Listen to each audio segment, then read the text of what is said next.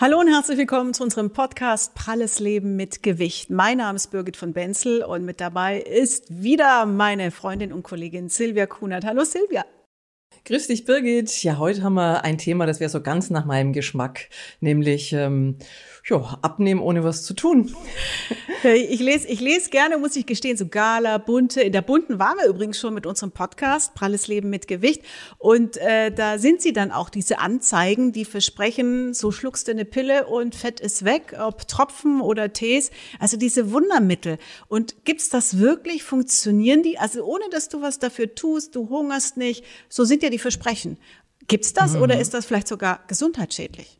Hm, darüber sprechen wir heute mit unserem Experten. Grundsätzlich bin ich ja dafür, dass jeder seine Kurven so lieben sollte, wie sie sind.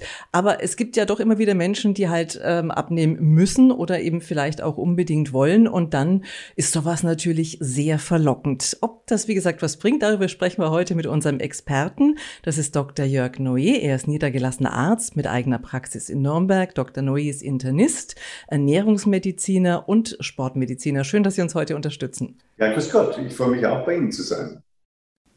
Schön, dass Sie mit dabei sind, Dr. Noé. Fangen wir doch mal an mit den pflanzlichen Fettverbrennern. Pflanzlich klingt ja erstmal gut und gesund und angeblich sollen diese Mittelchen den Stoffwechsel ankurbeln und damit soll man abnehmen. Funktioniert das?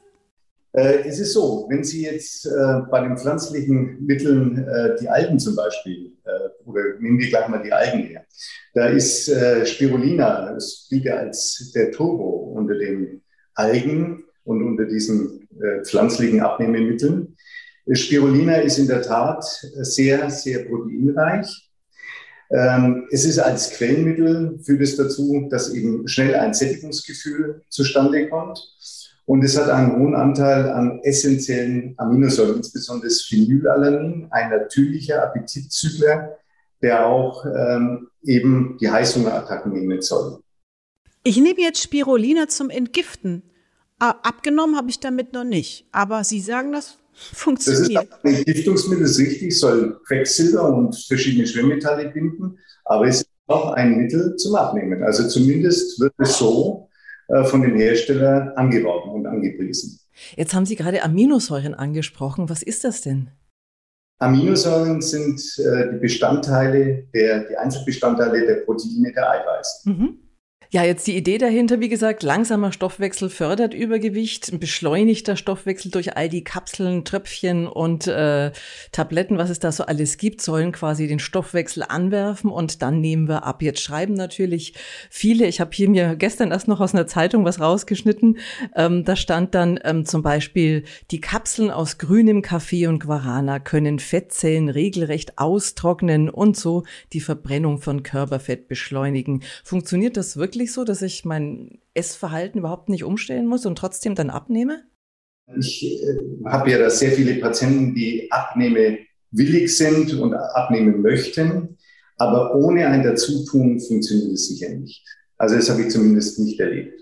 Wir sagen heutzutage, 70 Prozent muss über die Ernährung erfolgen, wenn man abnehmen möchte. Und es, es wäre natürlich auch gut, äh, sich zu bewegen. Also hier sind ungefähr 30 Prozent Bewegung. Es wäre eine gute Mischung. Und wenn Sie jetzt den grünen Kaffee ansprechen, dann äh, scheint es in der Tat so zu sein. Wir kennen ja den normalen Kaffee. Wäre schön, wenn wir uns, weil das ja sehr viele Leute trinken, mit normalem Kaffee, wenn wir da abnehmen könnten. Kaffee gilt ja als, ja, als Müdigkeitsbekämpfer und äh, steigert die Konzentration. Aber leider haben wir im Kaffee, äh, der Kaffee ist geröstet. Und Bestandteile des Kaffees sind Tannine, Koffein und die Chlorogensäure. Und die Chlorogensäure, das ist eigentlich der wesentliche Punkt. Äh, diese Chlorogensäure hat zwei wesentliche Eigenschaften. Zum einen ist es ein Antioxidant. Das heißt, ähm, die Zellen, der Zellkern, unsere genetische Information wird vor toxischen Stoffen geschützt ähm, und sogar vor ionisierender, also vor radioaktiver Strahlung. Das ist also ein Punkt. Und auf der anderen Seite führt, äh, führt es dazu, dass die Chlorogensäure weniger Glucose, also Zucker, aus der Nahrung aufnimmt. Aber das äh, kann leider bei einem normalen Kaffee nicht funktionieren, weil durch die Röstung die Chlorogensäure zerstört wird oder zum größten Teil zerstört wird. Hier könnte grüner Kaffee Abhilfe leisten. Beim grünen Kaffee werden die Kaffeebohnen nicht geröstet. Es sind dann auch nicht die Kaffeebohnen, sondern die Kerne der Kaffeekirschen, die diesen Effekt äh, dann vermitteln. Aber wie gesagt, keine Röstung. Aber es klingt ja schon mal gut, genauso wie der Geheimtipp, äh, Geheimtipp aus den äh, sozialen Medien. Da heißt es, Cognac oder Teufelswurzel hilft beim Abnehmen. Wie funktioniert denn diese Teufelswurzel? Also es ist eigentlich die Teufelszunge ähm, und äh, das ist eine Knolle, die äh, kommt aus Südostasien äh, und die kennen wir eigentlich schon seit 3000 Jahren. Wirkstoff ist hier Glucomanan und das ist wirklich ein Bombenballaststoff. Äh, der bindet bis zu, bis zu das 50. seines Gewichts an Wasser und wirkt hier natürlich sehr gut quellend. Ähm, und dieser, ähm, diese, diese äh, kann dadurch dann eben äh, durch die vermehrte Sättigung ähm, hier ein, eine Gewichtsabnahme bewirken.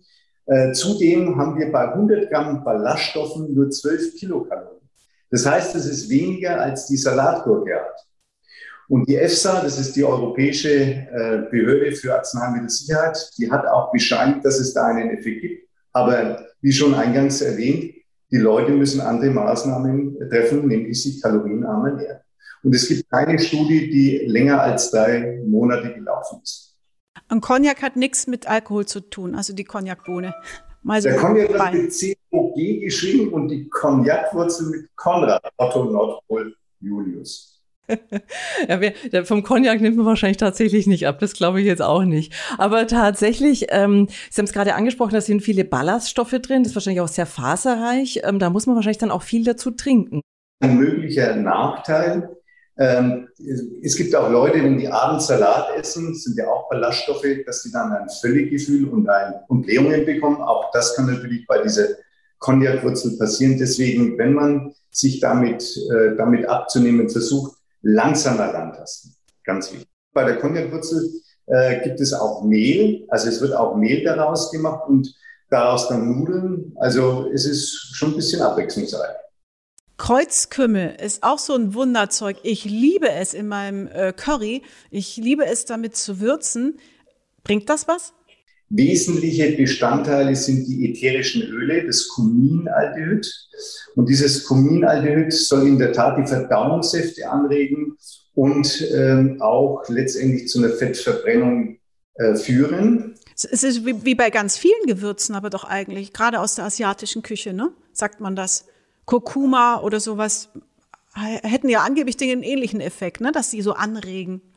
Ganz genau. Sollen auch das Völliggefühl beseitigen, sollen angenehm für den Magen sein. Äh, Im Prinzip auch wenig Nebenwirkungen. Nur eines, äh, der Diabetiker sollte das nicht nehmen. Äh, es kann nämlich äh, zu Unterzuckerungen führen. Und ganz, ganz selten wurden, wurden auch mal lebertoxische Wirkungen festgestellt. Aber wie auch Paracelsus gesagt hat, die Dosis macht das Gift. Wir haben natürlich im Vorfeld fleißig recherchiert. Wir konnten unmöglich alles selber testen. Also da hätten wir, Sie haben es ja selber gerade gesagt, die Studien, äh, keine wurde länger als drei Monate durchgeführt. Da hätten Birgit und ich, glaube ich, schon Anfang des Jahres anfangen müssen mit all den Tröpfchen und äh, Tabletten und äh, Pillen, die es da gibt.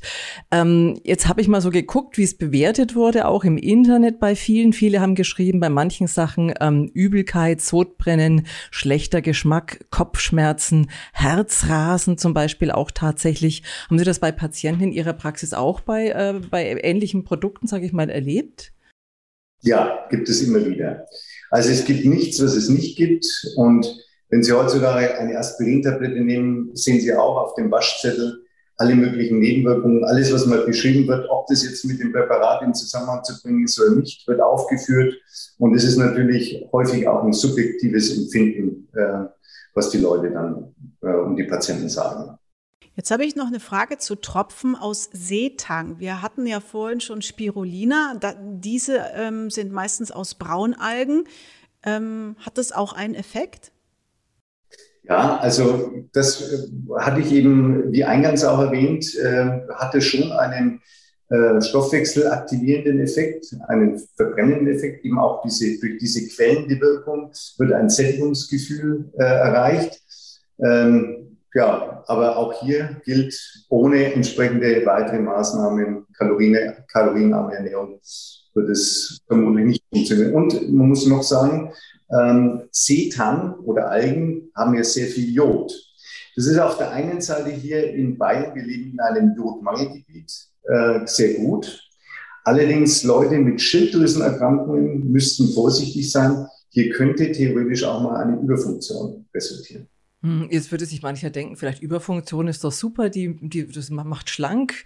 Ja, regt den Stoffwechsel an, ne? Man führt zu einer Grundumsatzsteigerung, aber letztendlich, wer eine Schilddrüsenüberfunktion hat, äh, hat vielleicht Gefahren dann, dass er abnimmt, aber es kann sich leider auch auf das Schlafen auswirken negativ und vor allem auch Herzrhythmusstörungen hervorrufen. Also, das ist nicht lustig. Also mein Papa hatte das auch, der war äh, von jetzt auf gleich sowas von dürr. So viel konnte der gar nicht mehr essen. Also der musste erst wieder eingestellt werden, die Schilddrüse. Hm. Also man kann, glaube ich, jetzt schon mal so als Zwischenfazit so ein bisschen auch sagen, diese ganzen Präparate, ähm, wir wollen jetzt gar keine namentlich nennen, weil viele Wirkstoffe eigentlich äh, von der Cognac-Wurzel, äh, dann eben die Spirulina, der Seetang, äh, der, die, die grünen Kaffeebohnen und vieles mehr, Bromelain, kommen wir auch gleich noch drauf, ähm, in vielen Produkten ist, also von vielen Herstellern, da wollen wir jetzt keinen hervorheben ähm, oder abwerten, aber eins kann man schon sagen, wenn ich es richtig verstanden habe, ähm, nur davon, die nehmen, schlank werden, geht nicht. Also man muss immer was tun und am besten vielleicht in Absprache mit dem Arzt dann auch. Absolut, so ist es. Vor allem über längere Zeit etwas zu versuchen, ohne die Rückkopplung mit dem Arzt, könnte auch gefährlich werden. Silvia, du kennst die auch, ne, diese Vorher-Nachher-Bilder, wo du immer mhm. denkst, oh, das brauche ich auch. Was haben die gemacht? Oder ist es vielleicht doch retuschiert, weil es manchmal so unglaublich ist, ja? Also ich habe es tatsächlich, ehrlich gesagt, bis vor kurzem nicht hinterfragt, weil man glaubt das ja. Ähm, aber tatsächlich, bis ich dann mal eines der Models erkannt habe und gesagt habe, na, das ist niemals die Hausfrau XY aus, sondern das ist doch, äh, na, die kenne ich doch und ich kenne die persönlich und die war immer schon dünn. Und ähm, insofern ist da manches für mich schon unseriös. Da geistert ja auch seit einiger Zeit so ein Produkt äh, durch die sozialen Medien, wird sehr amerikanisch beworben, auch durch eine Fernsehserie. Und da siehst du eben diese Vorher-Nachher-Fotos wie du es gerade sagst. Und dann ist mir aufgefallen, genau der gleiche Produktbeschreibungstext, aber wirklich genau der gleiche. Den gibt's auch nochmal für eine Kosmetik. Ähm, da haben die einfach nur eben diese Schlankheitsmittel durch Kosmetik ersetzt. Und das, das kommt mir dann schon sehr unseriös vor. Also aber jetzt hast du schon ein bisschen Spannung aufgebaut. Jetzt wollen alle wissen, von welchem Produkt du da eigentlich redest. Und das sind Tropfen, die den Körper angeblich in eine sogenannte Ketose versetzen. Dr. Noé, können Sie uns das erklären, was das ist? Ja, also die Ketoseernährung, vielleicht mal vorweg. Ähm, es gibt auch die sogenannte Ketoacidose. Das muss man vielleicht mal, um überhaupt die Physiologie äh, zu erklären, vorwegschicken. Also wir, ähm, die Ketose entsteht oder die Ketoacidose entsteht bei Diabetikern. Und zwar bei einem fortgeschrittenen Diabetes mit Insulinmangel. Wenn der Körper zu wenig Insulin produziert, verbleibt die Glucose nicht verstoffwechselt im Blut. Und jetzt bedient sich der Körper eines anderen Stoffwechselweges. Er möchte ja das Gehirn weiter äh, versorgen, kann man dann in Hungerzuständen. Und dabei entstehen sogenannte Ketonkörper. Also Aceton, Beta-Hydroxybutyrat, Acetoacetat, oh so heißen. Ja. Ähm, und die kumulieren dann im Extrazellularraum und im Blut und können dann eben äh, sich anhäufen und dann zu einer sogenannten Ketoazidose führen und im schlimmsten Fall zu einem ketoazidotischen Koma, was natürlich lebensgefährlich ist. So, das ist jetzt vorweg mal gesagt. Also hier versucht der Körper, wie gesagt, wenn er Glucose nicht mehr zur Verfügung hat, Fett abzubauen. Dabei entstehen Ketonkörper. Und was Sie jetzt meinen, sind diese Ketotropfen, hier wird also ein Zustand, soll ein Zustand erreicht werden, ein Ketosezustand.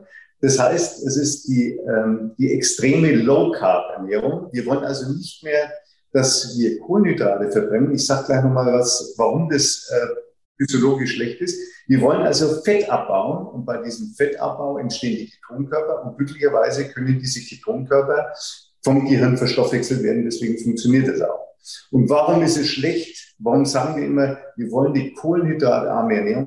Immer wenn, wenn wir Kohlenhydrate essen, werden, werden, wird Insulin ausgeschüttet. Ich spreche jetzt von normalen, äh, gesunden Menschen, wird Insulin ausgeschüttet und die Kohlenhydrate, die Glucose wird in die Zellen eingebaut.